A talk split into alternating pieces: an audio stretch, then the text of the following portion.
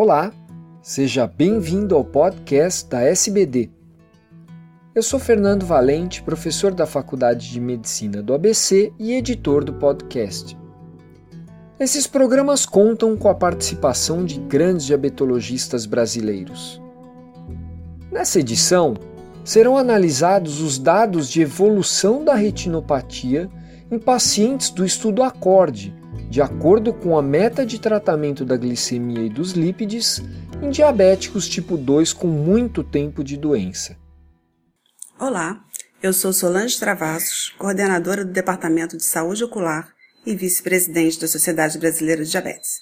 Irei comentar com vocês os resultados do Acordeon Eye Study, que avaliou oito anos após a randomização os participantes do estudo Accord-Eye e foi apresentado no último Congresso Americano de Diabetes e publicado na revista Diabetes Care em julho de 2016.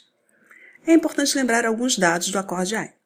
Esse estudo avaliou 2.856 pacientes com diabetes tipo 2, mais de 10 anos de doença, alto risco cardiovascular, que participaram do estudo ACOR e que tinham avaliação oftalmológica no início do estudo e após 4 anos de acompanhamento. Foram excluídos os pacientes com retinopatia avançada e que já haviam realizado previamente fotocoagulação a laser e vitrectomia. Seu objetivo foi avaliar o efeito do tratamento intensivo da glicemia, da pressão arterial e da dislipidemia com uma associação de fenofibrato e simvastatina sobre a retinopatia diabética. O desfecho primário foi a progressão da retinopatia avaliada através de fotografias da retina, as retinografias sem contraste, ou da necessidade de tratamento com laser ou vitrectomia.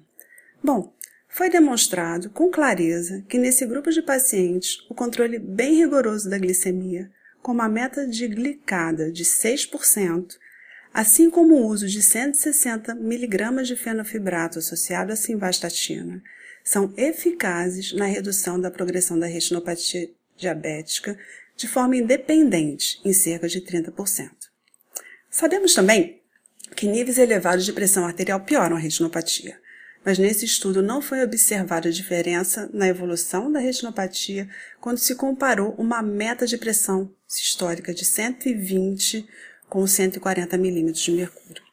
Os dados do Accord-Eye foram publicados no New England Journal of Medicine em junho de 2010.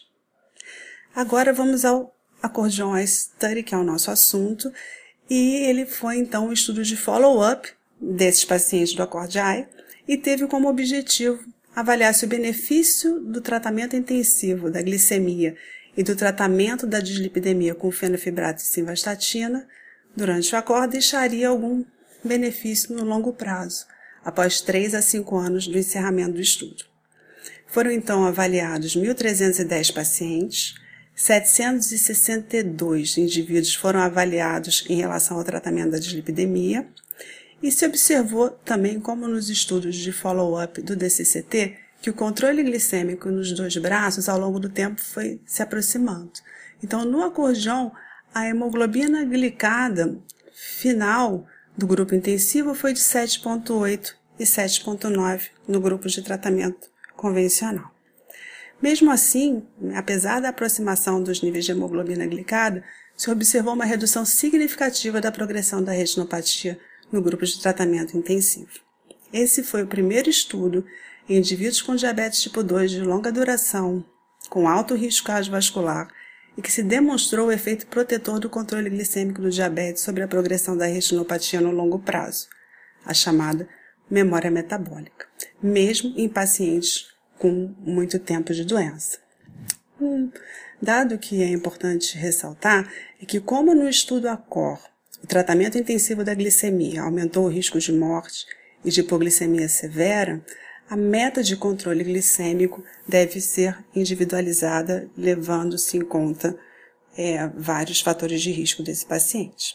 Já o tratamento prévio com fenofibrato e simvastatina não demonstrou proteção para a evolução da retinopatia no longo prazo, sugerindo que o benefício do fenofibrato sobre a retina depende da manutenção contínua do tratamento, especialmente naqueles pacientes com retinopatia pré-existente. Um dado muito importante é que o tratamento com fenofibrato, ele se demonstrou seguro, ele tem um custo muito menor do que o laser, a vitrectomia e antiangiogênicos, e o benefício na retinopatia já foi mostrado em outros estudos, como no FIELD em 2007. Como a disponibilidade de tratamento para retinopatia diabética em nosso meio é muito limitada. Os pacientes ficam meses na fila para conseguir fazer laser e vitrectomia, o acesso é mais difícil ainda, né? Embora sejam necessários outros estudos, o fenofibrato surge como uma alternativa interessante e que já é aprovada para o tratamento da retinopatia em outros países, como, por exemplo, na Austrália. É isso. Foi um prazer participar do podcast da SBD e trazer esse artigo para vocês. Obrigada.